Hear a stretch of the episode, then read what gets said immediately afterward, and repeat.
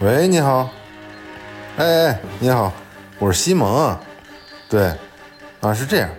现在公司啊经营出现点问题，我这也是到处寻找周转。这不是你看我这手里这些都是贵重财产，情况确实危急。要是您愿意这个伸出援手帮吉考斯一把，日后我肯定重谢，真的。本人愿意。孙子，别跑，再跑我弄死你！你给你讲那都坑掉了，鱼竿给我撅了。那个丢鱼都不戴头盔的，开动我们追究。逮住这班情，快点周下文事儿了，别人跑了。救救我！救救吉考斯！救金盒！各位亲朋好友，吉考斯新春福袋上线喽！六件商品四九九元的福袋，十件商品七九九元的福袋，以及十件商品再加新品毛线帽和加绒手套的九九九元福袋等你来抢。同时，店内其他吉考斯商品一件享九折，两件享八五折，快救救西蒙，救救吉考斯！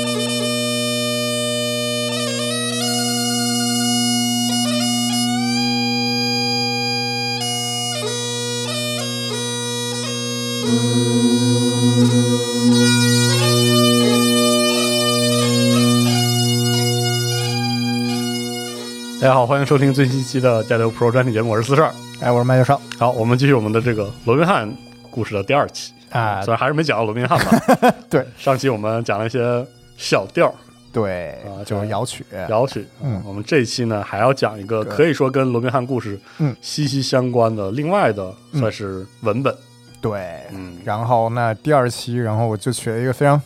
常中二的名字，好就复活吧，中古浪漫。哎，我们这次主要是在讲，嗯，所谓中古浪漫这个概念哈。嗯嗯，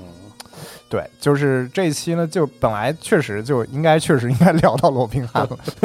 但真的就是觉得后来发现就找到了很多很有意思的故事，其实可以跟大家分享啊。就发现还是一期。对，还是一期是一期的体量。对我上一期结尾的时候啊，我就已经说了，就是呃，我们这一期主要讲的是一个很重要的文本，叫《阿凡赫》。哎嗯，它是一个这个苏格兰的呃这个著名的作家啊，叫沃尔特·斯科特爵士啊，Sir Walter Scott，他的一个小说《啊 Ivanhoe A Romance》的贡献啊。这这本书它其实它是有一个改编的电影版的，而且那个时候我记得有那种绿皮儿的那种。文学缩写的那种文学名著，哦它就叫《劫劫后英雄传》啊。哦，对，就是那个电影版就叫《劫后英雄传》啊，是一九五二年的这个电影。然后呢，主角是那个罗伯特·泰勒啊，就是《魂断蓝桥》蓝桥哦的男主伊丽伊丽莎白·泰勒啊，啊 这个就不用说了啊。是的那琼·芳登啊，就是《蝴蝶梦》的女主，所以这是一个呃非常呃卡斯非常强大的一个片子，就大家现在还是能够在国内的一些流媒体平台上看到的这个片儿，嗯，大家可以看一下。就这个现在看来确实还是别有风味啊。是 OK，然后这个故事呢，我就跟大家具体再再描述一下。其实这期我觉得其实有点像一个 Jadio story，我们现在在讲这个啊艾凡赫的。艾凡赫的故事。啊哎，这艾凡赫的故事呢，主角呢叫啊 Wilfred of Ivanhoe 啊，艾凡赫的那个威尔弗雷德。威尔弗雷德，对对对，这个他他爹呢是一个啊、是一个领主啊，这个贵族领主啊，叫做塞德里克啊，叫叫 Cedric of Roderwood。这个故事呃有点奇怪，就是他爹呢其实是一个你听这名字叫 Cedric，他其实是一个特别哎，就具体回回去可以听那个英灵殿那个节目。他爹是一个非常坚定的这个萨克逊的这个复国主义者，名字也是个很很典型的昂萨萨萨对对，昂格鲁萨逊人名字，就是他就是我们啊那个后面讲到的，就是现在英国的整个的王室啊，整个统治阶级，他们其实是最早是啊诺曼人呢，诺曼征服嘛，对诺曼征服时代。的，所以诺曼人其实都是一群法国化了的一群北欧人，对吧？然后他们跨海就就是征服了整个的英格兰。啊，那个在反正这个故事发生的时候呢，这已经距离诺诺曼征服已经过去了可能一百多年了。啊，这个但反正呢，在这个埃万赫的这个书里，这不是史实啊，这是这个斯科特爵士自己的设定啊，就是这个 Cedric 这个人，他是一个非常坚定的这个萨克逊复国主义者啊，大家非常反感这些诺曼人啊，就是要把英格兰交回到这个昂格鲁萨克逊手里，这这个反反诺复复复复复萨 是吧？是 反诺复萨，这个他有一个养女，这个塞德里克他有一个养女叫。做啊罗威纳啊罗威纳，然后他是这个这罗威纳呢，他其实是这个英英格兰最后可能最后一位萨克逊国王的这个一个一个子嗣，他身上是有那个这个萨克逊国王的这个血脉啊。对，那这个塞里克呢又一心要把这个养女呢嫁给一个贵族，这个贵族叫做这个阿阿亚瑟尔斯坦啊阿瑟尔斯坦啊，这个亚瑟尔斯坦呢他自己也声称自己是最后一任萨克逊国王哈罗德戈那戈德温森啊。哈罗德王，Harold g o w i n s o n 的后裔啊，这个，但我们，但但中间呢，就是有一个小插曲呢，就是啊，这个他的塞德里克的儿子啊，埃凡赫呢，他，对吧？日久生情嘛，这个在城堡里面日夜和这个啊罗威纳相处啊，就就爱上罗威纳哦，这个他他一方，然后这个事情就让他父亲已经非常不高兴了，就是觉得我们这个。是吧？我们要把我们的这个公主嫁给这个，我们要让这个王室这个血统重新在我们这个土地上连下去。你你添什么乱呢？是这样。然后呢，他又与此同时呢，他自己还非常的支持，在政治上非常支持狮心王理查。哦，不是诺曼王朝的对对。对啊，对，这这他人家是诺曼人嘛，这个怎么办呢？这这个这个他他爸爸就更加不高兴了，一怒之下就直接把他逐出了家门啊。就是我没有你这个儿子。对对，取消你的继承权啊，你就对吧？你滚吧啊！这个。了，这个这个时候就了无牵挂了。埃凡赫他就跟随着这个理查参加了第三次十字军东征啊。哦，哎，传说呢，当时在阿克里之围中间立下大功啊。这个，那那这个是一个前情提要啊。但就整个小说或者看电影刚开场的时候，你会看到几个呃诺曼骑士啊，包括就是几个诺曼骑士在在赶路啊。其中这诺曼骑士中包括一位。啊，参加过也是参加过东征的一个圣殿骑士，还是圣殿骑士啊？嗯，叫布莱恩德的布瓦吉尔伯特啊。哦，布兰德布瓦日日鲁布日鲁贝，对吧？这这这个名字对很诺曼啊，对很诺曼啊，这这这法国法国话的这个是对吧？诺曼人嘛。然后他就经过了这个塞德里克领地啊，他们遇到了一个啊，他们刚到这个塞德里克领地，哎，就路上有一个穿着斗篷的一个圣地朝圣者啊，就是感觉就是去过耶路撒冷的一个人。嗯，这个。啊，那或者说，哎，你们想找住宿的地方呢？我带你去呗。然后就去了塞德里克的城堡啊，他们就在那儿过夜了。他们在路上呢，就在那个整个塞德里克城堡的一个席上呢，还看到另外一个犹太的放贷人啊，叫做约克的以撒啊，Isaac of York 啊，当然也在城堡里边啊。这这几个圣殿骑士啊，这几诺曼人就动了坏心思，觉得他很有钱啊，又是放贷，他身上产生很多的钱啊，抢他丫的，对，抢他丫的，反正他也不是基督徒，也不是我们的这个法律的保护啊，这个挺好的。然后呢，就夜夜趁夜深人静啊，就就去抢劫这个犹太人啊。结果呢，这个突然间，这个那个朝圣者半路杀了出来啊，然后和他另外一个养猪人叫格斯的养猪人啊，就格斯的养猪人一起把这个犹太人给救了。那这个把这个诺曼人赶走了。这个以撒呢？嗯，他就非常的感激这个恩情啊，就虽然说我们这个宗教信仰不同，但你还是帮了我们。那我怎么报答你呢？那我就给你一匹战马，一套护甲啊。这个他说这因为为什么给你这个东西？他说最近这附近的一个城镇叫阿什比德拉祖什啊，就阿什比德拉祖什啊，他要办一个一个的一个一场比武，就但我已经看出来了，你从你刚才身手中间，我看出来你其实是一个骑士你，绝对不是一个普普通通的朝圣者，对。那你就去那儿参赛吧，啊，就是你有了这套装备，你就去那儿参赛去拿奖金了。这个朝圣者有点惊讶，哎，就竟然被看出来了，但他还是接受了啊。这个 OK，好，那我就我就就接受下了，受下我就去，我就参赛吧。那这个比这场比武的主办者呢，是啊约翰啊，是这个理查狮心王理查的欧多多啊，是他的这个 是他的这个弟弟啊。哦好，然后呢，当当时这个观众席上呢，啊，我刚刚说的塞德里克呀，嗯。什么亚瑟尔斯坦啊，卢维纳女士啊，啊。啊，约克以撒呀，约克的以撒，然后还有以撒的女儿丽贝卡，就是在电影里面就是那个呃那个伊丽莎白泰勒的，好。然后还有那个还有还有一个叫罗克斯利的一个一个一个一个贵族和他的手下啊，还有一一大票诺曼骑士、啊、都在这个都在席上哎啊。看着。对，这个第一天呢就是一个马上的长枪比武啊哦，这个半路呢就是突然间杀出了一个蒙面骑士啊，自称叫做啊叫 Desticado 啊，这个就是就是西班牙语啊，意思其实就是没有继承权的一个人。啊被放逐的。对，没有继承权的一个一个一个骑士啊，啊对，然后他直接上来就干翻了这个圣殿骑士布莱恩啊啊，就开场。之对然后前说的那个。对对，然后这约翰就就命令说，哎，神秘骑士你要亮明你的身份啊，这个他拒绝了，请容我拒绝是吧？对，请容我拒绝啊，就是，然后但是当当时这个作为当天赛事的冠军，你是可以选择爱与美的女王的，哦。爱与美的王后，对，然后你就用那个把那个电影里面就是他把那个那个王冠穿在那个长枪的尖端然后把这个长枪的，就是尖端递给那个自己选中的那个女士，然后那女士接过花冠戴在自己的头上，哦。就是爱与美女美的这个女王啊，她她选择罗维娜女士。好 OK，那第二天是这个这个团队比武啊，就这个这 the man the m a l a y 这个原本的意思其实是。就这个，这个其实它有很多不同的说法，形式上面，这种这有一个说法就是原本就比如说是两队骑士是两队啊，分成两队，你要保持住自己的阵型，然后去冲击对方，啊，那要做目标是要冲垮敌方队伍的阵型，然后我们的阵型要保持对我们的阵型要保持，对，它是一种军事演习，你可以理解为。当然也有可能，也有可能不是团队战，也有可能是就是就是自由，就是啊 free for all 那种 free for all，就是啊对，你看你最后能站着，有可能就是我们不确定，就是现在就是就可能很多比武它用得到是哪种形式了。然后，但是在这个反正在小说里面，它是团队战，而且是那个而且是步战，蒙面骑士蒙还是参战了。哦然后呢，布莱恩照样这个圣剑骑士布莱恩还是在队伍对面对方死对头啊，他在对方的队伍里边。然后两方就一阵乱打，这个很快就是这个蒙面骑士这一方直接阵型就被冲垮了。哦然后这个蒙面骑士就被就被围殴了，就就各种被逼到墙角围殴，啊，这个时候眼看他就快支撑不住了，啊，这个时候突然间半路又杀出一位神秘的这个黑黑骑士啊又，有新人物对，新人物，他外号叫做 Le Noir。Le Noir f 呃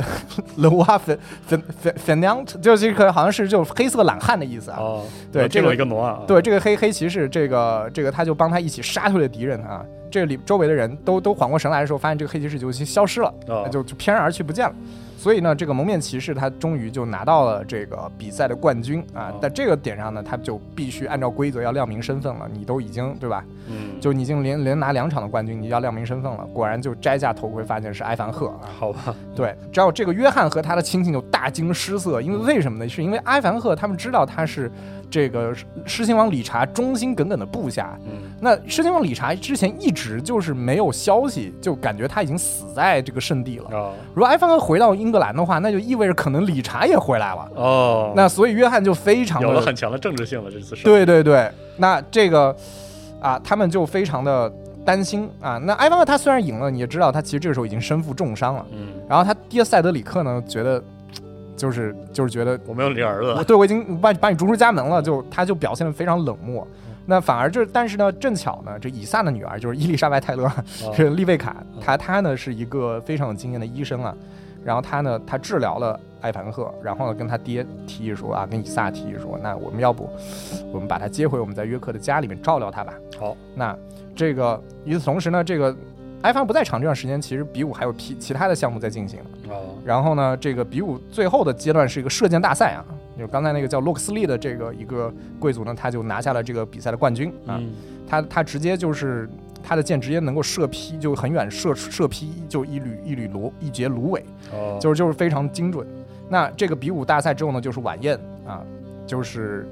呃约翰就是就是我们知道这个约翰就是理查德奥多多，然后他就和当地的这些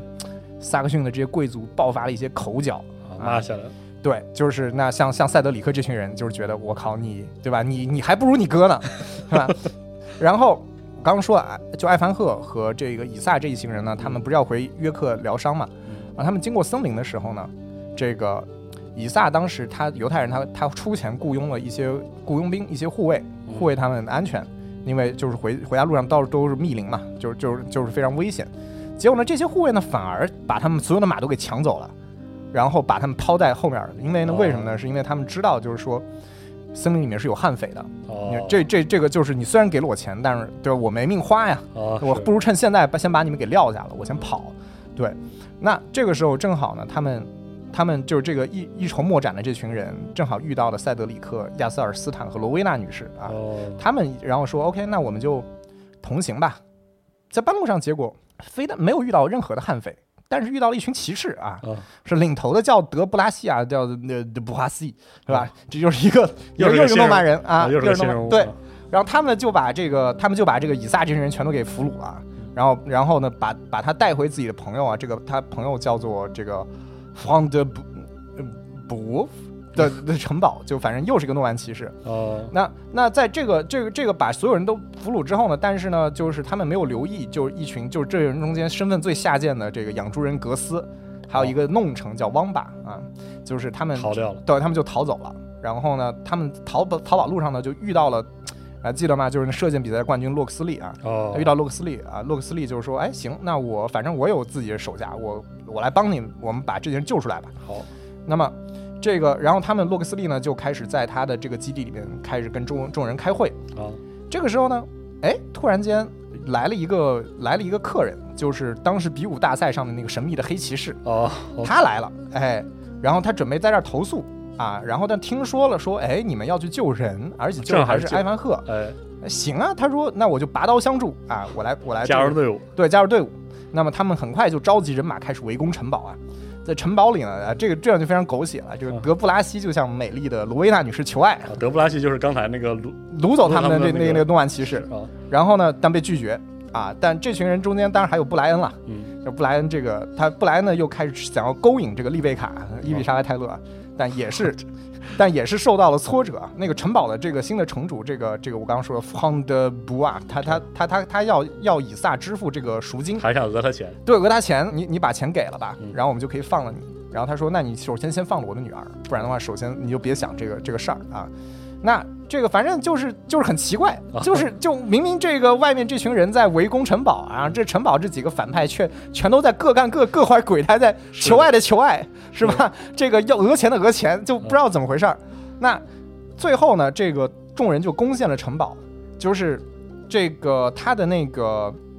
就是原本这个城堡其实并不属于这个诺曼骑士，哦它是一个当地贵族的城堡，然后被诺曼骑士强夺了，然后呢，然后并且杀死了原本的城主。城主呢，他是留了一个女儿，哦叫叫沃瑞卡啊，沃瑞卡，沃瑞卡，他就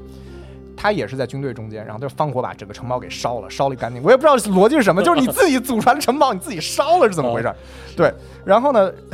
说这是我要给王父报仇，我觉得你王父九泉之下也有点受不了啊不得安息。对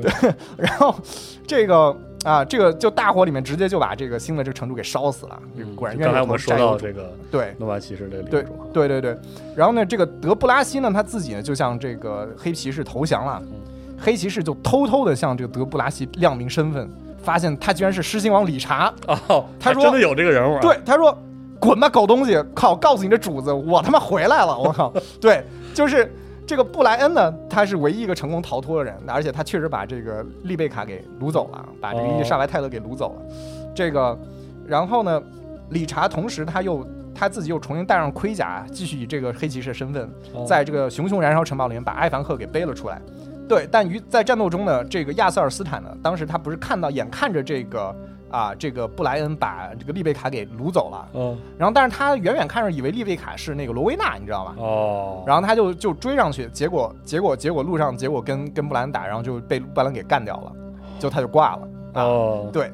然后呢，这个人人物好多呀，妈的，对对人物有点多，有点多，但不重要不重要。就最后这个这个这个德布拉西不是那知道理查回来了吗？嗯然后他就去跟约翰汇报说啊，你哥已经现在回到英格兰了。嗯那布莱恩呢？这个布莱恩他掳走丽贝卡了，他就逃到了附近的一个圣殿骑士的庇护所。哎，就不知道为什么圣殿骑士大团长居然这个时候在英格兰，那大团长叫这个卢啊、叫卢卡斯德呃贝贝贝乌曼努瓦啊，啊，卢卡斯德贝贝万努瓦，就就又是一个法国人啊，全是法国人，反派全是法国人，对，感到了尿性啊，对，或者说你你想寻求庇护没问题，但是呢，你带了这个女人，她又不是基督徒，她是一个犹太人啊，哦我们要审判一下她是不是女巫。哦，那这布莱恩其实呢，他就急了呀，他是觉得他喜欢利维卡，他喜欢跟、想要跟利维卡这个在一起啊。哦那这个利维卡被烧死了怎么办呢？是然后他就就只让跟丽这个利维卡说，你就要求比武审判，哦，你就要求比武审判。英雄救美，对，，哎，我就来替当你的这个冠军啊，当你哦 champion，、我来帮你啊。这个结果大团长说，行啊，可以啊，那你就来替我们室内骑士团出战吧。然后这那怎么办呢？那那完了，这利维卡需要一个这个冠军嘛，哦然后他就写信啊，写信给自己的这个爸爸啊，说我需要一个冠军来替我啊比武审判。划分两边嘛，啊就这在这在在这个塞德里克，当时就是不是亚瑟尔斯坦牺壮烈牺牲了嘛？嗯，那塞德里克呢，就准备说要给他办一个风风光光的葬礼，哎毕竟是一个是吧？这可能是一个王族莫弈是吧？王族莫弈，哎，就是这个当时这个黑骑士呢，也就听闻了说这个亚瑟这个塞德里克啊，当地大贵族要要办这样的一场风光的葬礼，请了很多贵族去，哦啊，黑骑士觉得他也想去去一下，哦然后呢，结果半路上呢，被这个约翰的人给伏击了。哦，对，约翰知道就是知道就是这个黑骑士，这个黑骑士就是理查德，不然不如把他做了吧。好，结果结果呢？那眼看这个黑骑士不敌敌人啊，这个时候突然间啊，这个洛克斯利跳了出来啊哦，这个把人这个救了，对把他给救了。然后呢，这个黑骑士为了表达感谢，说我行不更名，坐不改姓啊，这个感谢壮士相救啊哦，我在下真实身份是狮心王理查。哎，哎，洛克斯利说，那既然这个明人不说暗话，你既然跟我对我礼尚往来，啊我就告诉你吧，我就传说中的罗宾汉啊，哎，对，我居然有罗宾汉，对 对对，你说说罗宾汉在哪儿？对我在下就是罗宾汉啊。对，然后说行，那这个英雄这个是惺惺相惜啊。两个人就结伴儿去了这个葬礼啊。没想到罗宾汉还登场了，我这对，其实就罗斯利就是罗宾汉啊。啊，对，就是两人搭伴去了这个葬礼，然后呢，这个伤愈后的这个埃埃凡赫呢，他也就姗姗来迟。嗯，呃，塞德里克呢，这个时候呢，也得知了黑骑士的真实身份，哦，居然是哎一个诺曼王，诺曼王，哎哎，就就对后者恶语相向啊，就是说，就是哎，看来这个他挺有原则的，就是说你们诺曼人没一个好东西。是。啊。但是呢，这个理查他呢，王者之风了，王者之风啊，啊展现出宽容大度啊，安抚了这个塞德里克的情绪啊，然后呢，甚至还让他跟儿子和好了。你可以看这个他口才是点满了。哎。这个时候呢，这就很离谱，就是亚瑟尔斯坦竟然没死，啊，从棺材里跳了出来，说我是假死，我你知道吗太他妈吓人了。吧，然后在这一刻，他就作为萨克逊人的末裔啊，作为王哦总，然后向理查德下跪表示效忠，啊说你是这个，对，是我们的王，对，哦。就是这个没关系啊，就是这个，啊。对，就是来了这么一出，对。然后呢，而且然后就还回头劝塞里克说。我知道你想把罗维娜许配给我，但是我觉得我们不合适啊啊。你儿子跟罗维娜两个人啊，这个郎情妾意，就啊你们还是成全他们吧嗯。这个呢，塞里克终于松塞松口答应了，行吧，嗯，结婚吧。那在这一刻呢，埃文突然收到了这个以撒的这个请求啊，说啊，我收到女儿信，女儿需要一个冠军来替我比武啊，就替替她比武什么。所以艾凡他就骑马日夜兼程啊，就为了报答这个救命之恩，对对对对对，但那个时候其实到达那个圣剑骑士团的那一个城堡的时候，早就已经人困马乏啊，就是基本上没有不可能有任何胜算了。但是作为一个骑士，他还是要这个履行他的这样的一个骑士的荣誉。哦，嗯然后呢，这个然后他们两个人就在开始马上比武，然后布莱恩就挺枪冲击冲锋，然后他想心想说：“我靠，拿下你还不是是啊这个探囊取物嘛？确实，就你就累成这副狗样了。”哦，然后呢，就路上就很兴奋啊，然后但是但是他又知道，如果把艾凡厄干掉呢，丽贝卡就死定了。哎，是很纠结，很矛盾对，，但是啊我如果对吧？但如果我不战胜这个这个混蛋呢，我之前在比武大会上的这个这个被击败的这个耻辱啊，也难以昭雪 那怎么办呢？就然后他就马上，然后就是进入这种非常的，就在那个可能电光火石之间，就非常多的情绪在他脑海中间哦盘旋，然后最后他得心脏病从马上 翻了下来，死了。啊，这对，就是心脏病突发啊，直接就是骂，对，然后就是大团圆结局了。啊，我 OK，就总总之这个小说还有点呃有点东西啊，我知道。对，对对对，就是现在看来呢，就这个哎呀，这种他这种天外各种天外降神，各种真是有点厉害啊。对啊，所以故事呢啊就是这样的一个故事。啊，艾凡赫，艾凡，这叫艾凡赫啊。在这个故事里呢，我就注意到啊，这个罗宾汉他充其量他就是一个男配嘛，是的，当然戏份儿应该可能都还不及理查多多，对吧？他就他主要就是经常就赢了一个射箭比赛，然后救围攻了城堡，哦。救了救了这个是的，救了理查，对。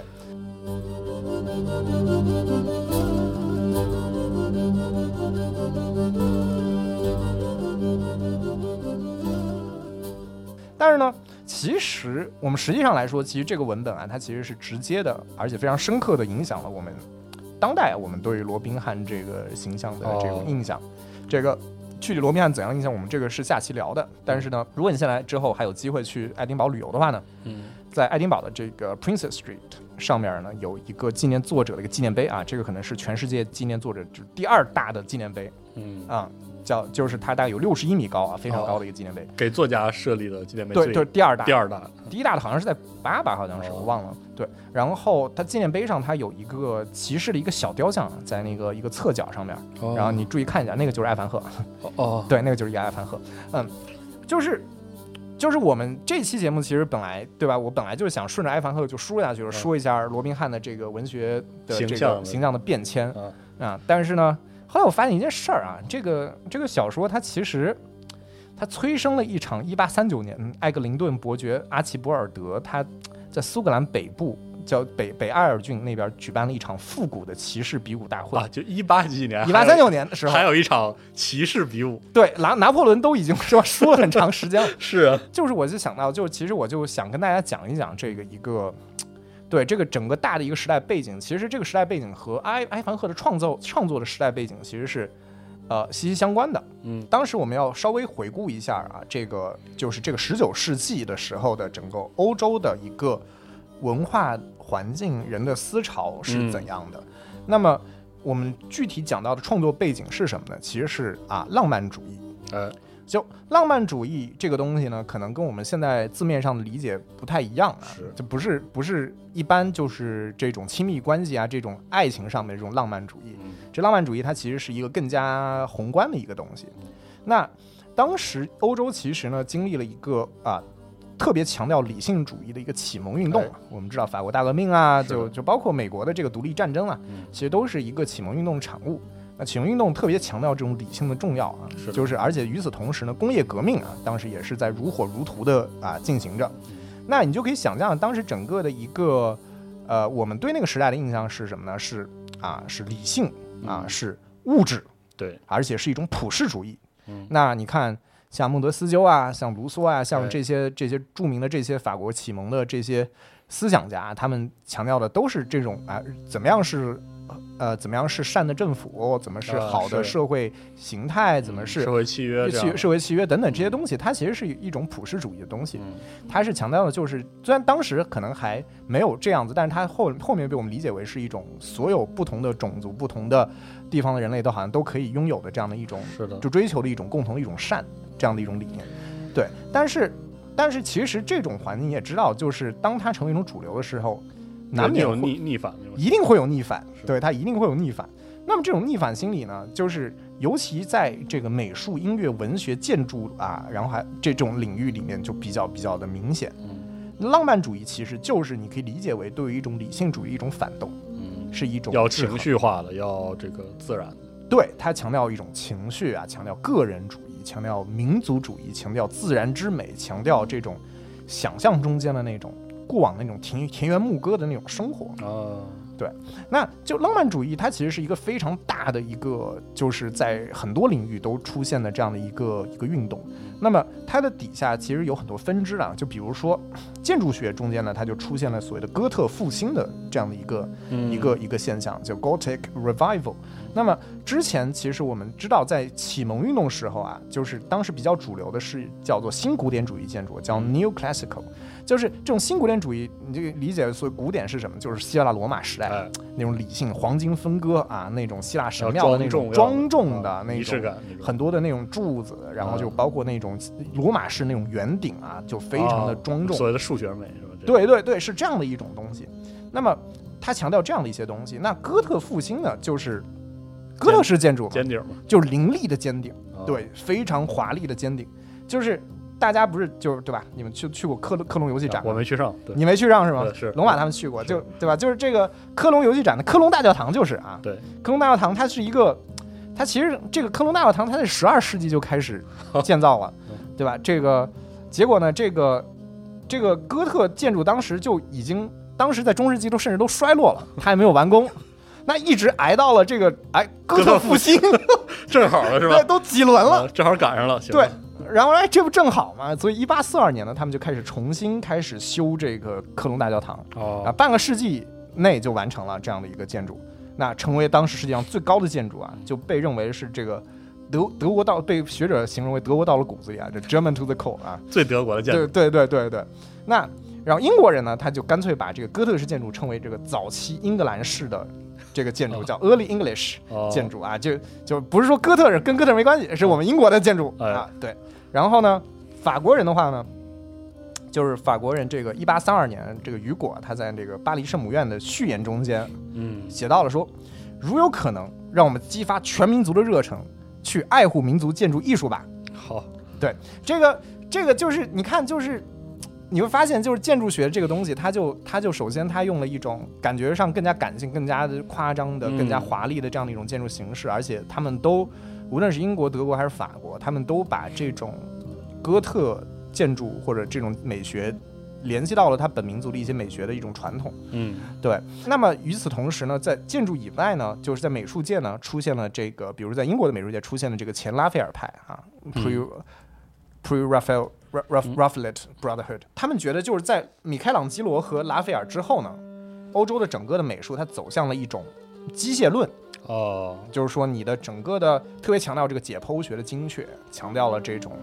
这种啊这种对，就是现在就是你知道的，就是就是他们觉得就特别没有灵气。嗯，所以他们要回归到一种本心中间去，他们要回到这个文艺复兴早期的风格，而且呢，他们还要去画一些中世纪的一些题材。所以呢，在我非常早的时候讲亚瑟王的那个那个节目里面，当时我用了很多的，其实就是用到了前拉斐尔派的一些就是画亚瑟王题材的作品，就是就是很多都是前拉斐尔派的，他们就是会喜欢画这些东西，这种中世纪的这些故事。那在艺术和工艺运动中间，就是这个在设计领域里面，就可能赵夏会知道，它有一个艺术与工艺运动叫 Arts and Crafts Movement。嗯那这个运动主要是啊、由这个艺术评论家约翰拉斯金啊、威呃威廉拉斯金 William Raskin，还有这个一个设计师叫威廉莫里斯啊 William Morris，这个这个他们领导。然后他们，因为他们当时在一八五一年的时候，当时啊。很重要的是万国博览会，万国博览会，对，伦敦这个水晶宫啊，他们就看到，哇靠，钢筋、玻璃，太机器了，对，然后里边所有展现的东西都是机器制造，因为它在展现一种工业化时代的的一种奇迹，就是我们可以以多多低的成本，然后大批量，对，生产这些东西出来，然后他们就觉得这种机器创造这种东西太匠气了，嗯，那他觉得这些工业化产品都没有灵魂，因为他觉得没有灵魂的原因是什么呢？是因为艺术家和制造者是高度分离的状态。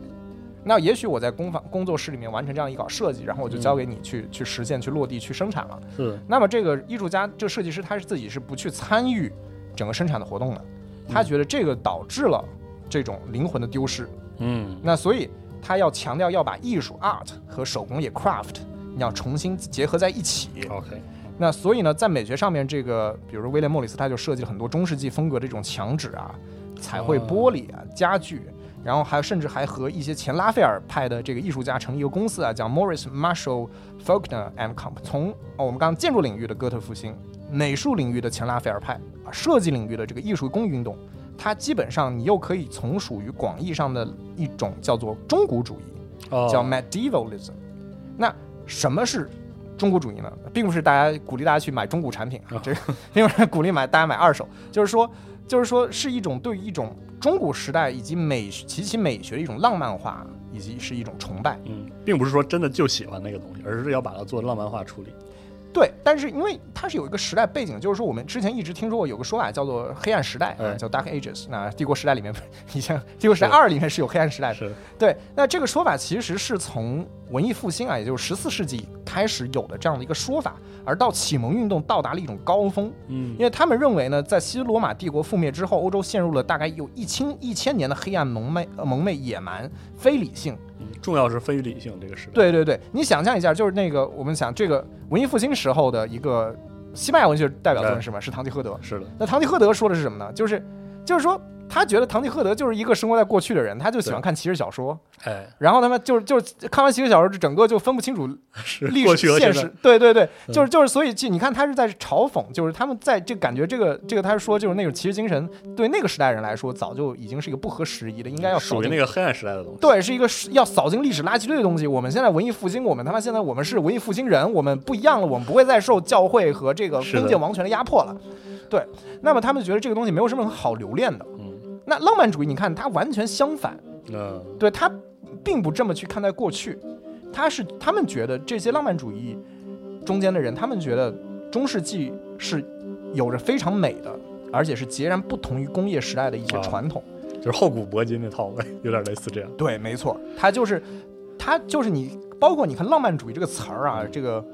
romanticism，这这个这这个这个词儿，就是就本身它就来自于中古的中世纪的这个罗曼斯 romance。嗯，那 romance 是什么呢？罗曼斯它既是是指这个罗马覆灭之后，各个从拉丁语衍生出来的罗曼语系的语言啊，西班牙语、意大利语、啊法语啊，包括罗马尼亚语这些，它用这种 romance languages 写出来的这种叙事诗歌。哦，对，就是他们，而且 Romance 和更加古典的，从希腊时代就古希腊时代用这个古希腊语和拉丁语撰写的这种史诗 epic 啊，又不一样。又不一样，嗯对，又不一样。所以就是你可以理解为 Romance 它诞生在在一个就是一个古典后古典时代，嗯，它就是属于在一个中世 Dark Ages 的那种。对对对对，而且但但是顺便说一句，我们刚第一期我们讲到了摇曲，讲到 ballad，对吧？这个 ballad 它和 romance 其实还是有不同的。我自己理解是，我自己的理解是主要受众的区别，因为我觉得罗曼斯呢，它主要可能还是宫廷啊比较多，对吧？就是这种贵族听的比较多。OK，对，然后这个 ballad 它可能还是下层民众相对啊、呃多一些，嗯而且就是罗曼斯的罗曼斯它主要的一个有其实有三个大的世界观，克苏鲁没有克苏鲁啊，没有克苏鲁，就是叫做罗马往事，哦我称为罗马往事、法兰西往事和不列颠往事。啊，他基本上就是写这三个大时代对，你可以猜一下罗马往事聊的是什么？但还挺难猜的，其实。对，罗马往事可能其实其实聊的包括包括亚历山大大帝，包括凯凯撒，包括啊，就是这些在罗曼对包斯里有，对，包括那个一些呃那个什么来着，那个比如说共和共和国时期或者双王时期的这些事儿。那个维吉尔写的那个那个史诗，安安尼阿斯啊，对，安尼阿斯纪，包括安尼阿斯纪，对这些东西，就是就是他其实是有用这些罗曼语言又重新写了一遍，就是有有这个哦，就这是罗马往事，然后法兰西往事，你可以猜到是什么了吧？这不整个弗兰克弗兰克人开始对对，查理曼大帝啊那些对，罗兰之歌，啊，对对对，就是这种，然后然后不列颠往事呢？就是亚瑟王，对，亚瑟王，对对对，基本就上是这些。对对三大世界观，对，其实其实哦主要是这些，这是罗曼斯，其实它其实还带有一点所谓史诗的那种性质，它还是在讲古或者讲一些大事儿，对有点类似这种东西。对然后那夏目漱石他第一次把这个 romance 这个词儿翻译成了汉字浪漫嘛，哦，对吧这么来？就是就是所以我们说大正浪漫什么，其实是哦夏目漱石最先翻的。哦对然后我们说回到这个中古主义，就是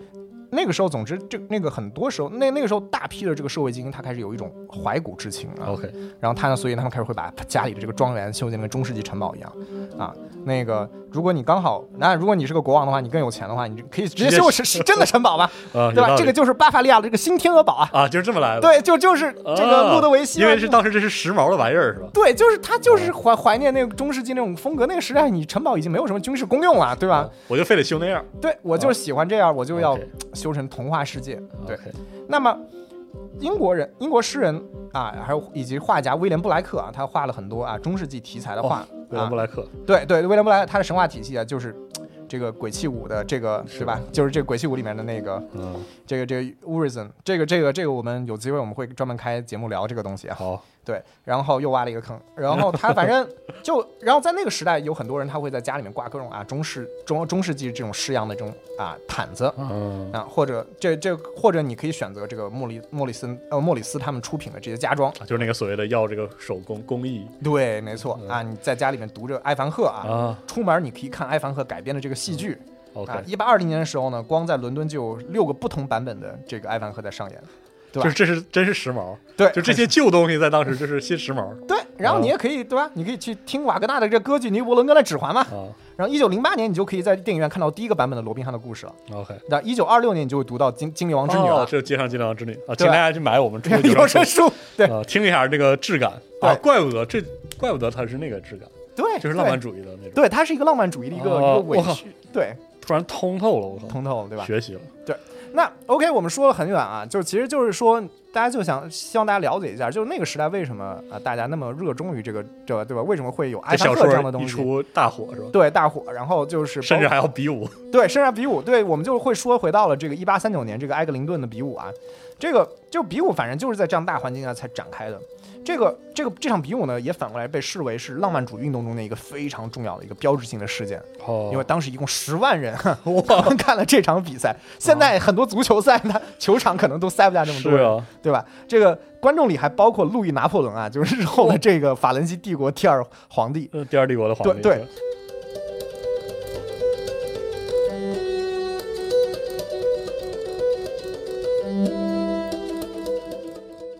我刚提到了一个，就主办主办者是这个埃格林顿伯爵阿奇博尔德啊，他他的姓氏叫蒙哥马利啊，蒙哦。蒙蒙哥 Murray，但但但但是他跟我们熟知那个二战那个陆军元帅伯纳德蒙哥马利好像没有什么直接的关系啊，哦，因为拼法也有点不太一样，他那个最后那个尾字母是 I E 啊，那个、哦。那个蒙哥马利将军是就是一个 Y 啊，哦，但其实这个蒙哥马利家呢，我说的这个阿奇博尔德，就是举办这个比赛比赛的这个人，他是一个，他们家其实是有一个骑士传统的，哦，他们家有一个传家宝具啊，是一个是一柄啊带着旗枪的 pendant 的一个旗，呃就带一个枪旗的旗枪啊，这个很拗口，哦。对，就是就是你知道，就是很多你看到中世纪的很多的那个电对，影游戏上有那个旗子嘛，对，那个 lance 上面它是有一个旗子的，那个旗子上面就它那个旗枪，它有一个。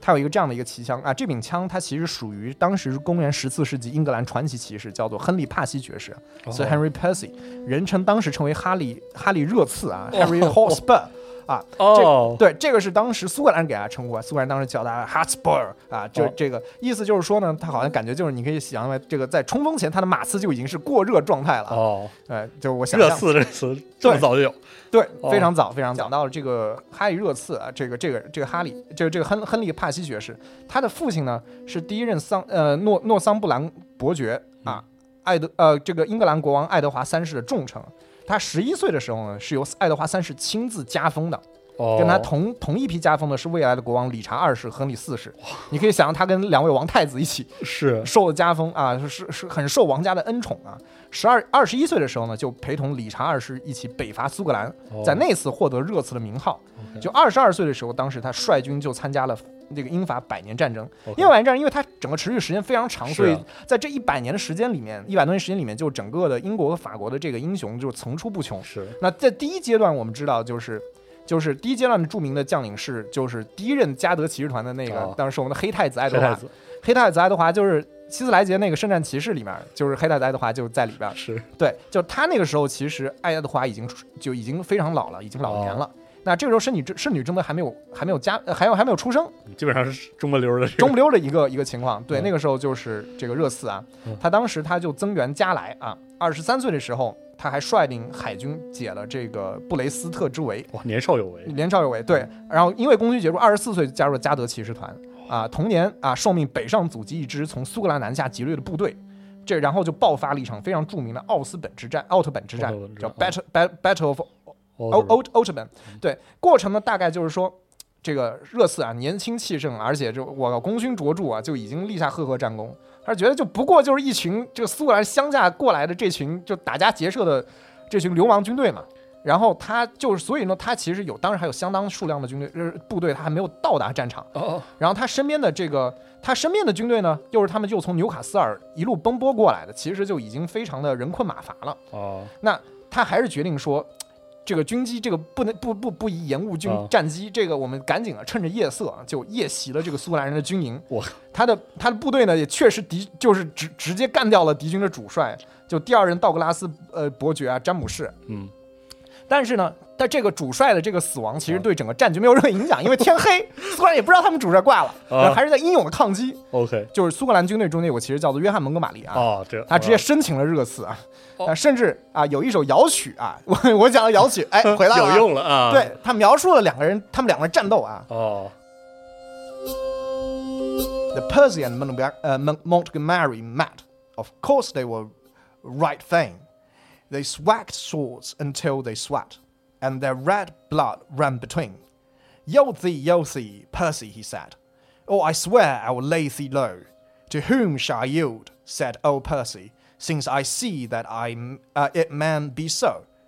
As soon as he knew it was Montg- uh, Montgomery, he stuck his sword point in the ground. But Montgomery was uh, a courteous knight and quickly took him by the hand. 就是就是他还讲了两个英雄之间惺惺相惜，啊对，战斗之后哇，鲜血乱飙，然后说放下吧，投降吧，我啊靠，我可以饶你性命。那你是体面的就是这个对，但你到底是谁呢？既然让我放下武器，我是我是蒙哥马利，对，请你放下放下手中的剑，然后然后他就真放下了，对他真的放下，把剑插在了土土地里面，啊然后两个人开始握手。啊，体面投降，就这样，对，这个就是你要知道摇曲就是这个样子。很有仪式性这种感觉。对对对，然后呢，和跟热刺一起被带走呢，其实就是他那把 传奇的长枪啊。啊，这个跟摇曲里唱的一样啊，这个约翰蒙哥马利呢，他对待俘虏呢是非常以礼相待的，哦，因此呢，他也就赢得了热刺的尊重和友谊。哦啊，最后呢，用这个就热刺，反正最后他反正他老爸是重臣嘛，就而且那个时候的贵族战争，很多时候这个也不杀这些人，就是为了 就是为了钱嘛，为了 交换赎金。对，就是就就是为了搞钱啊。啊然后呢，他最后呢，他用这个这个热刺的这个赎金啊，建了一座城堡。哦那这个甚至他在建这城堡的时候，热刺还在，然后给他提建议说：“你这个怎么加强城防啊？”哦，这么建比较好是吧？啊对，所以到十九世纪呢，这把长枪呢还在这个埃格林顿伯爵的手里。圣遗物是吧？对，这是一个圣遗物，啊没错啊，这个宝具啊，对对对对人宝具。行吧？对。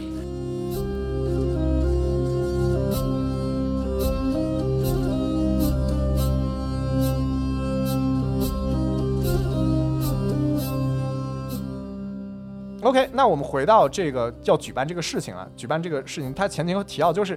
其实虽然说我们刚刚说了很多的精英开始厌倦了这种理性主义，厌倦了这种启蒙运动，厌倦了科学啊这种机械，那但是也不是所有人都跟他们一样拥抱浪漫主义的，嗯，对，也不是所有人跟他们一样反感理性主义的。那当时执政的是辉格党的一个首相，叫墨尔本哦勋爵啊、l o r d Melbourne。那就是辉格党，其实我们呃以后有算是这个英国两党制很重要的对组成部分。辉格党和托利党对这个托利党现在还还还在在，对，其实就是现在保守党，我们现在仍然叫他们托利啊。是的，对，那辉格党呢，其实现在这个在十九世纪就没了啊哎，但但那个时候就托利党就既然那个是现在是保守党，以前他也是保守党。啊对，那突那个辉格党跟他们死对头呢，自然就是一群非常激进的一群一群一群一群啊政客。那反正他们反正一直他们两个都是死对头啊，就是那个时候的辉格党啊，他们是希望去削弱王权的，他们是觉得这个国家不需要啊这个这个王室这样子啊，啊这样这样子需要不需要他们？那么他们自然也非常的反感浪漫主义了。嗯那那个墨尔本勋爵当时宣布说呢，啊维多利亚女王要登基了嘛，啊这个加冕仪式啊，原本呢按照传统啦，我们是要搞一个中世纪的这个宴会的，啊，那，但是呢太铺张了啊，不弄了我们我们纳税人啊，为什么要为你们这群人买单啊？确实啊，是吧？那那有一部分人还挺支持他们的，另外一部分人反对，说哎我们哎代英的传统是自有国情在此是吧？对，说没有就没有啊啊！啊这个这个祖宗这个祖宗祖宗之法不可废啊！这个怎么忘了啊？这个这不行啊啊！那这个，然后所以很当时有很多人讽刺啊，说你这个没传统的仪式没了之后呢，这个加冕典礼就是一毛钱的加冕典礼嘛，the penny crowning 嘛啊，这个。啊、那很多还有很多很多别的仪式也没了，就比如说啊、这个女王她是有个冠军，她是有个 champion 的，哦，那她是需要把这个啊女王的手套啊丢向这个人群啊，嗯，还有什么像要向女王献上两只猎鹰啊，哎呀，然后将军呢，还需要把自己的坐骑呢迁到这个威斯敏斯特宫的大厅啊，就交给女王啊，这些全都没了。哦，对吧？都不要了，他们，你想这一辈子就一次，你可能有些人都挨不到嘛。你看伊丽莎白女王，呃，不是，现在伊丽莎白已经别说了搞死了多少人？别说了，别说了，哎对这个，那所以这个一生一次的机会，说没就没了吗？是呢，所以很多人都特别不甘心啊。就是中间包括这个就是我们刚刚说的这个蒙哥马利的这个公公嗯，啊，他是觉得他他是理论上他是应该把马签给那个摩多鸟王，哦，这事儿就没了，哎，他就他就。他跟自己的这个女婿抱怨说：“女婿啊，好女婿啊，这个 咱们这个 传统都没了，传统没了，怎么办呢？嗯你总总该做点什么吧？嗯那啊，然后很快呢，在这张背景下有个纸媒啊，叫叫 Cold Journal 啊，他当时报道说啊，埃格林顿伯爵呢，他准备在苏格兰举办一场中世纪的比武大会，要振兴这个国家的衰落传统啊。过啊了 这么来的，对对对对，然后呢，呃，过了几周呢，这个埃格林顿伯爵本人呢确认了这个传言属实啊，我们要办，我们确实要办这个事情。嗯那同年秋天啊，在伦敦邦德街四十七号啊，有一个中世纪铠甲商人叫做塞缪尔·普拉特啊 （Samuel Pratt），他店里面呢，一共有一百五十名待选的骑士在这儿齐聚啊，他们可以穿着这个那个时代的维多利亚时代那种 正装啊，在这儿齐聚。然后呢，这个塞缪尔呢就跟他们说啊，我们这个啊，我们这个费用是多少多少钱？然后很多人说啊，这个这个这个搞不起搞不起啊，不不可，下次一定啊，下次一定嗯对就跑了。嗯那大概最后剩下了大概四十个人啊，他留了下来啊。这个这个，然后呢，这个普拉特先生他不仅要提供这个给这个骑士提供装甲，他还要提供这些宴会专用的这些帐篷啊、旗帜啊、饰品啊、礼服啊，而且是那种中世纪的礼服。哦，对，而且这个对吧？包括宴会舞会用的这种大帐啊，那种宴席都是由他来筹办的。所以一直到了第二年的七月十三日啊，他们这群留下的四十个骑士啊，还然后就在这个伦敦的一个花园里面啊举举办了一次彩排嗯，啊，但是十四十人骑士当时就十九名骑士参加了这样一次彩排。然后呢，观众只有你受邀了，你才能参加啊！你好家伙你不是阿猫阿狗都能来的。啊，那根据《c o Journal》报道说呢，参与度是精中的精啊，一共来了两千六百九十号人啊。这个彩排呢非常的完美啊，当时大晴天哇，衣服帐篷鲜艳亮丽啊，比武也非常的顺利。这个之前哪怕来了这些人啊，持批评意见，之前持批评意见，觉得这个很傻逼，然后现在都觉得 真香啊，真香。整不错啊，啊，挺对吧？挺像会那么回事儿啊，不错不错。然后呢，当时很多人都在，很多名人都在日记记了这个事儿，哦，包括维多利亚女王，她提了两次，但是呢，她她跟她跟首相，她说两次跟首相聊了这次活动，虽然说他觉得这件事情是非常愚蠢的娱乐啊，这个他觉得整的还挺像是对，回事儿。他说原话是 a foolish amusement 啊，但是但是但是就就是托利党人呢，他们其实大部分托利党人都非常喜欢啊这次这个中世纪闪亮的这个铠甲啊嗯，宫廷的爱情啊，这个辉格党人和改革派就各种嗤之以鼻，觉得这个现在我们经济这么不整不景气，你搞这么一出，铺张浪费是吧？太铺张了。然后呢，这个，然后报纸上这个两派的这个 这个讽刺漫画啊到处乱飞啊，这个互相批驳，就互相互相的就是说说怪话，阴阳怪气嗯。对，那总之这个在工业化和革命风起云涌的十九世纪啊，居然在这样的一个地方有这样的一个爱 浪漫啊，这个骑士精神的这样的一个啊这样的一个比武啊，就是可以理解为是一种浪漫主义的一种叛逆吧。确实，那然后埃克林顿他自己呢，他对这个《泰晤士报》啊、《晨间邮报》等知名呃知名媒体公布说呢，啊，我们这次盛会其实正式举办的时候，我们是对外开放的。嗯那观众啊，如果你们可以的话啊，我鼓励大家来参加核聚变的啊，不是核聚变，啊，参加的话最好呢穿上中世纪风格的这种服饰，哎，门票是免费的。嗯那但是呢，你还是要申请啊你也得写信来申请。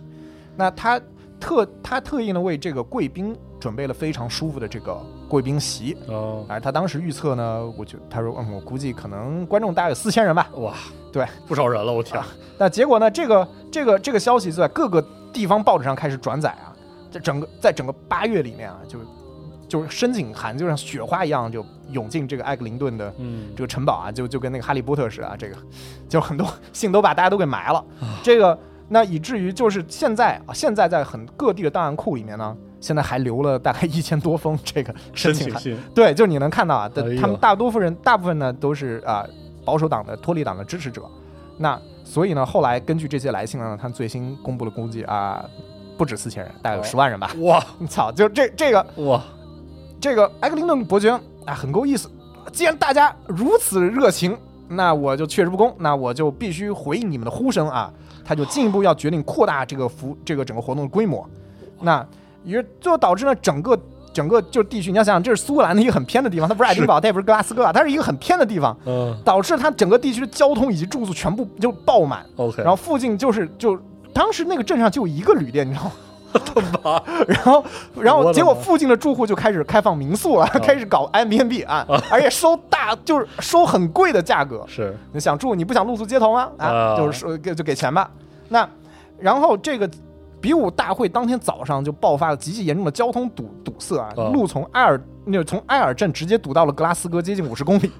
全是马车堵在路上走不了了。哎，哎呦我天，就路上随处可见这个被废弃的马车啊，这个因为这个这个乘客都弃车徒步了。啊那除了公路以外呢，当时刚一个月前刚开通了一条新的一个铁路线路啊，嗯然后现现在的收费是平时的三倍啊，因为那是唯一一个不可能被堵车的延误的这样的一个交通方式。那他们有些观众他其实非常非常穷啊，他们不是所有人来的都是都是有钱人，他们只是为了看热闹，他们找不到住住宿怎么办呢？就他们就只能够在坐席底下啊或者树林里过夜。坐席是什么样？就是大家想象那个哈利波特那个魁地奇比赛，啊就是大家不是有一个那个高台嘛？高台那高台底下其实是空的，空的是空心的，哦上面披着布嘛，哦你是其实可以睡在里头。哦我靠，对，所以里边其实也睡满了人啊。这个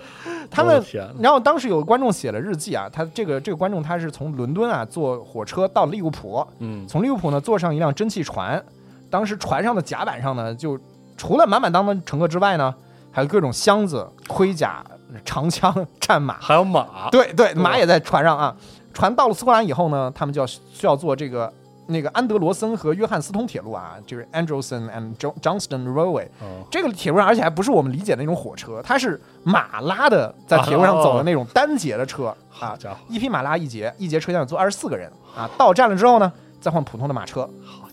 对，所以你看，就是如果你要从这个伦敦去去去看这个比赛，当哇那个时候提前一个月走。十九世纪初，对你真的是，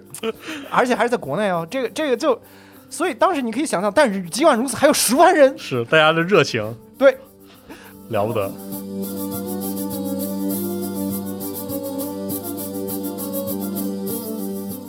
终于到了八月二十八日啊，比武大会啊正式开始了。那举办地呢是一个是艾格林顿的城堡啊，这是一个十八世纪的仿哥特风格的庄园。嗯那那大家喜欢造吗？那个时候喜欢造这种东西。是城堡边上呢是有一条河流啊，还有一个小湖。哦那总之这个就是有有山有水啊，好风光啊。这个比武场它在城堡的南边儿。那开幕式我们会把这个当时的这个啊比武场的地图啊放在我们时间轴上，大家可以看一下。这个比武场它其实是在整个的城堡的一个南边儿。开幕式其实它是一个骑士行军，那就是就是你知道就是其实就像阅兵一样的这个程序呢，就是你乘骑士跟他的随行人员其实是有随随从的，啊对，他要跟他随行人员从比武场出发，然后呢到北边城堡，在城堡呢带上一位女士或者一个官员或者一个骑士，哦。然后再折返回到南边的比武场，哦，它是一个圆形的这样的一个一个一个一个道路。嗯。然后呢，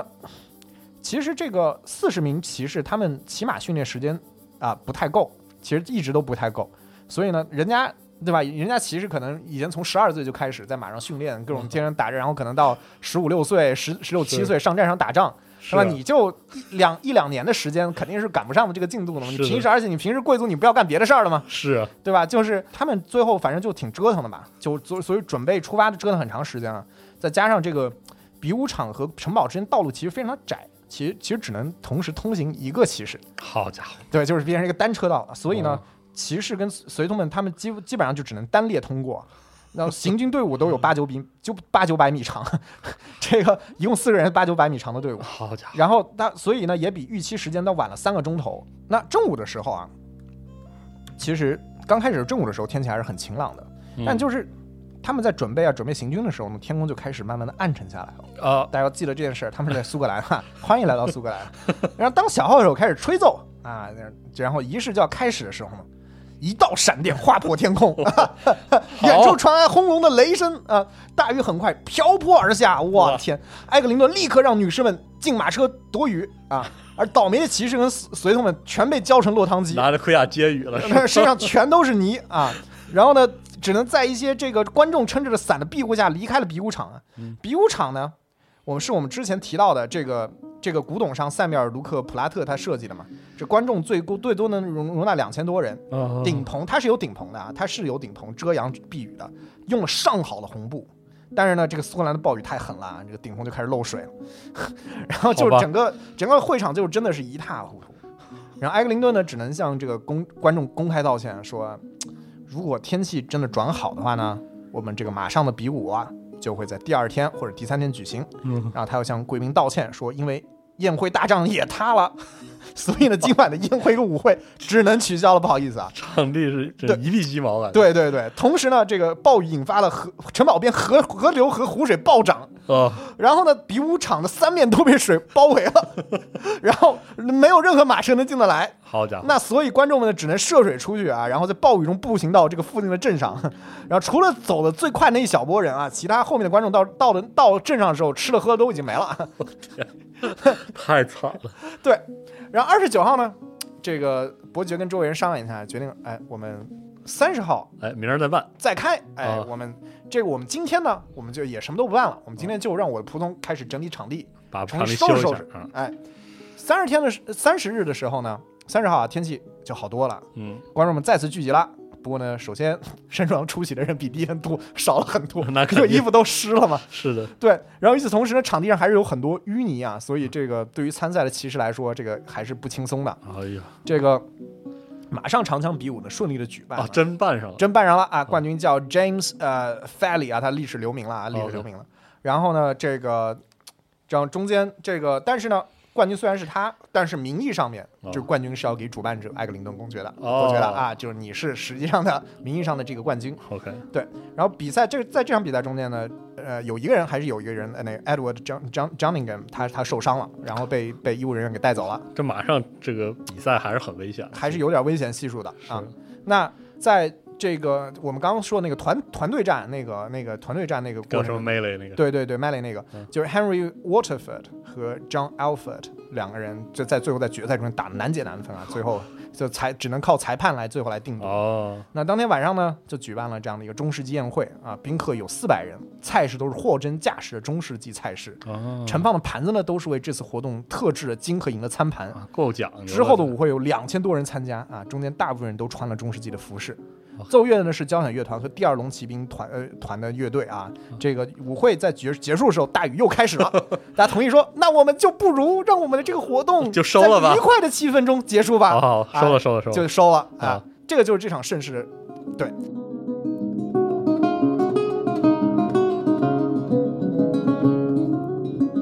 这场盛世它其实对于后世其实造成了这样的一呃有有一些影响嘛，比如说当时参赛四十名骑士的盔甲呢，现在英国各大博物馆和武库里边呢，你还能看到。哦那宴会上用的这个玻璃跟水晶器皿，在拍卖上拍卖行上很快就卖光了。哦，那还有一艘被命名为埃格林顿的船啊，及它的那个船体的一部分，其实是用比武场上木头做的。哦，对然后呢，这个比武比武比武大会的这个盛况呢，现在还有非常多的这个画作啊，表现了、当时去了很多画家，就觉得哎这个曲才好啊，对吧？就狂画是吧？对对对，然后详情呢，大家可以看一下时间轴，我们会他他非常细致的画了当时那个比赛的各种项目和周围观众的这种情况啊，非常细致。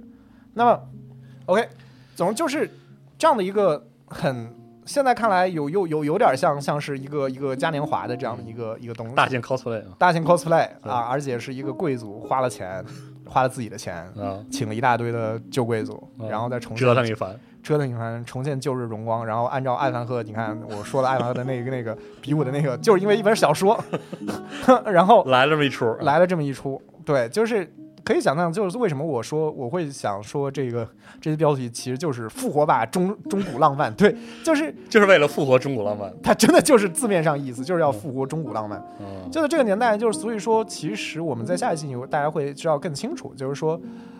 在这个人人们曾经就是你看我说文艺复兴到启蒙运动时间，大家对于整个欧洲人对中世纪那种理解和概念和在变化了，对是那个时候是甚至很鄙夷的，就觉得这有什么好的，对吧？啊，是那又过一段时间之后，大家会觉得其实还挺好，真香啊，对吧？就是那其实这个无论是埃凡赫这本小说，还是他催生出来这样的一场比武大会，其实确实给我们跟后面的很多的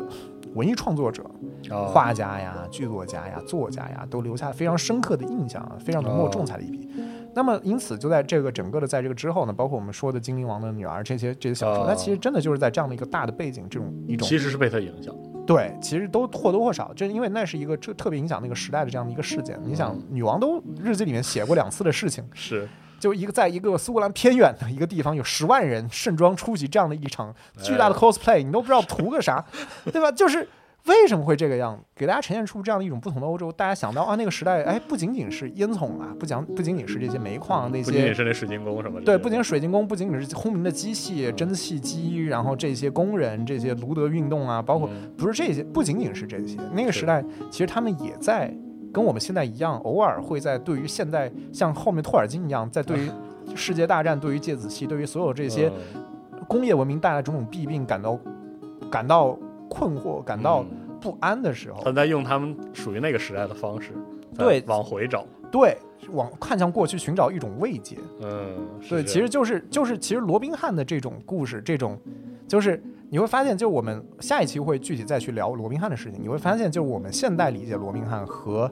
最初的摇曲中间罗宾汉还确实有那么点儿不一样。哦，而其实变化其实就是在这个节点上发生，没错，就是那种浪漫化的那种啊，哦就那种柔情的田园牧歌的那种中世纪，那哦，种吹着小调的农人，然后是快乐的小羊羔，然后哦就是日日出而作，日落而息，然后就是每个人都很干净，每个人都很是就是精神上面非常的健硕，非常的向上，而不是困在一种现代病里面那样的一种对中世纪那种甚至有点一厢情愿的一种想象，其实是在那个时代开始。开始了，对。哦，原来如此，嗯，所以等到下一期我们就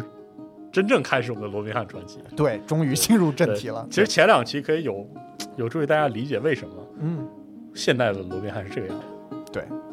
对他明明是一个，甚至可能对吧？他有射箭，他肯定杀过人，对吧？是但我现在就觉得他是一个儿童文学人物，是吧？是的，但这个有点奇怪了，对吧？嗯，我们铺垫了两期，这两期都是一些很有意思的历史故事。说实话，嗯，对，没想到有这么一出。对，嗯，我们下一期就正式嗯进入到我们的罗宾汉传奇。嗯，好，那我们就下期再见，拜拜。拜拜。